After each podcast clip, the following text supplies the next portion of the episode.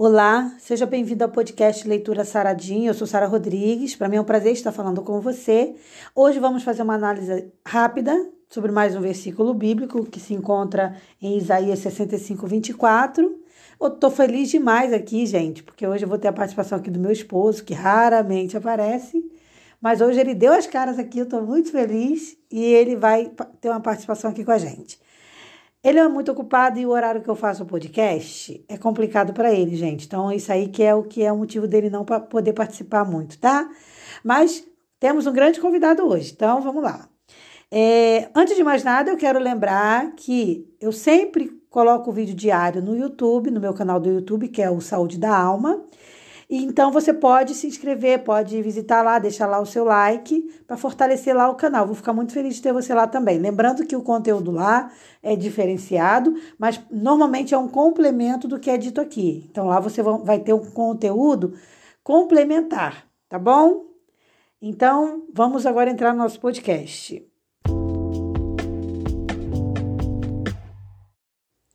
Hoje eu quero conversar com você sobre oração, porque muitas pessoas criam desculpas para não orar.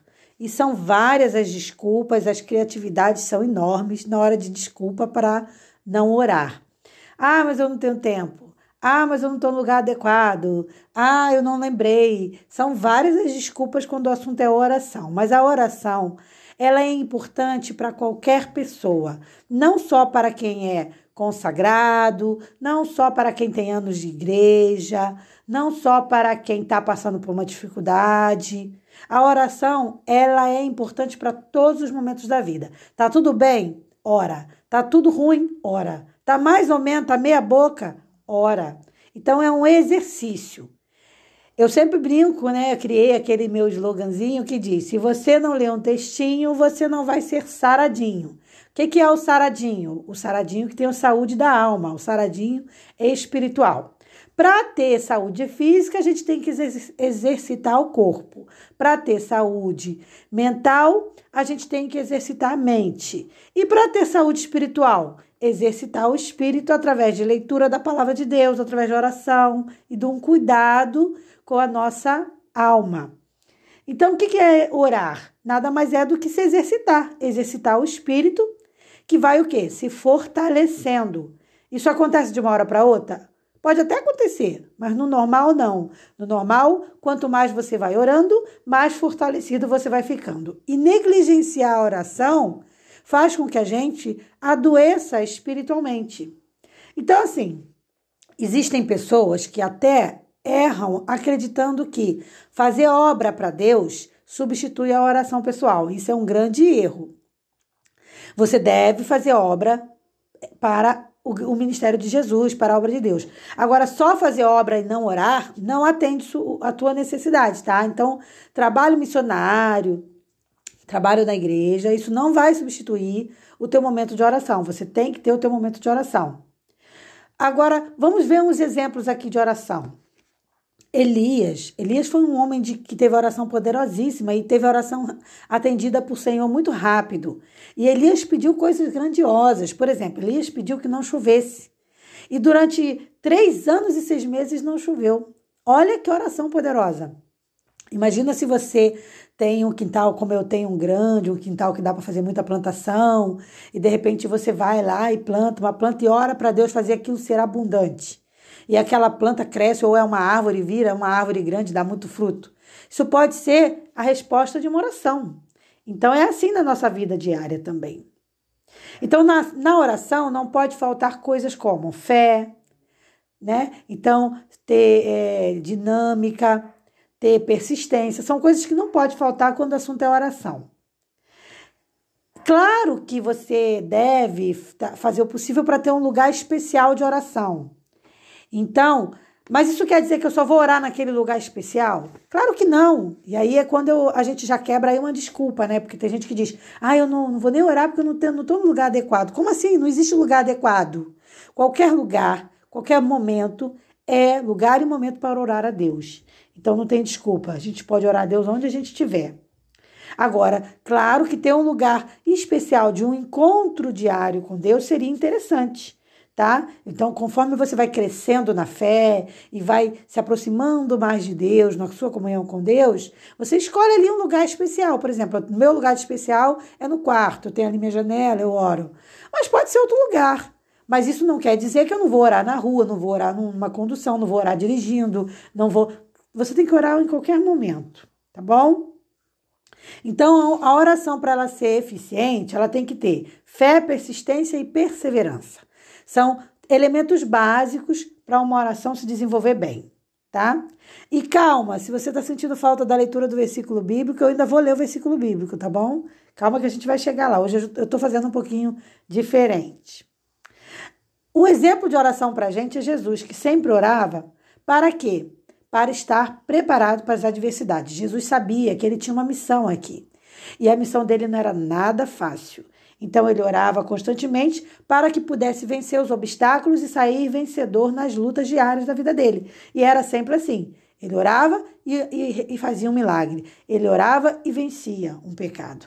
Então, Jesus, ele, o que fortalecia Jesus, é preciso entender isso, era a comunhão dele com Deus. Nada desse negócio de achar, ah, Jesus venceu porque ele era Deus. Não, mas ele não usou o poder de Deus em momento nenhum, nem para fazer milagre. Porque Jesus queria mostrar para a gente e mostrou que é possível o ser humano ser fiel a Deus, vencer obstáculos e fazer grandes coisas. Agora, Jesus mostrou isso através de uma comunhão diária com Deus, tá bom? Então, ele, ele era forte porque ele orava. Então, assim, muitas das vezes, Jesus passava noites inteiras em oração. E foi isso que fortaleceu ele e o preparou para a cruz e o fez vencer na cruz.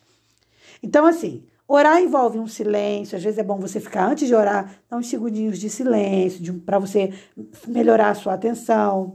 Exercitar o cérebro. O cérebro a gente pode exercitar com a leitura da palavra de Deus e buscar sempre concentração, tá?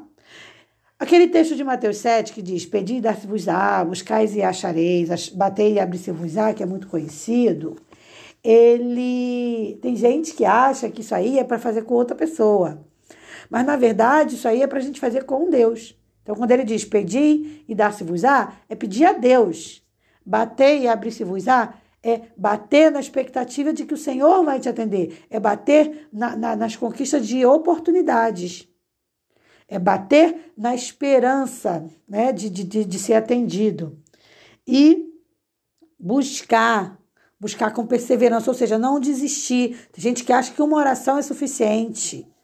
Não, às vezes você tem que orar várias vezes, vários dias, vários anos para alcançar uma vitória. Então a gente não pode desistir, tá? Orar é, traz um benefício muito grande que faz o quê? Faz com que a nossa visão espiritual se abra. Então, os grandes amigos da oração são o louvor, a leitura da Bíblia. Tudo isso vai fazer o nosso, a nossa percepção espiritual ficar mais atenta, mais é, clara, tá bom? Olha que lindo a passagem que a gente encontra em Isaías 65, 24, que é o nosso texto base de hoje, que o Silvio vai ler para a gente. Antes de clamarem, eu responderei. Não estarão falando e eu os ouvirei. Olha que linda a grande mensagem que Deus traz para a gente, de que mesmo antes de orar, Ele já ouviu a nossa oração.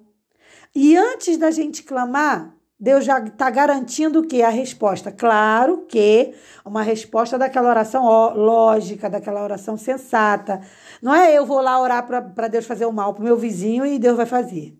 Não é eu orar para Deus atender um, um luxozinho, uma pirraçazinha e Deus vai atender. Não é assim. Deus é um pai. Nunca esqueça disso. E o pai, ele sabe o que é melhor para o seu filho. E também não é aquela garantia de que Deus vai dizer sim para tudo.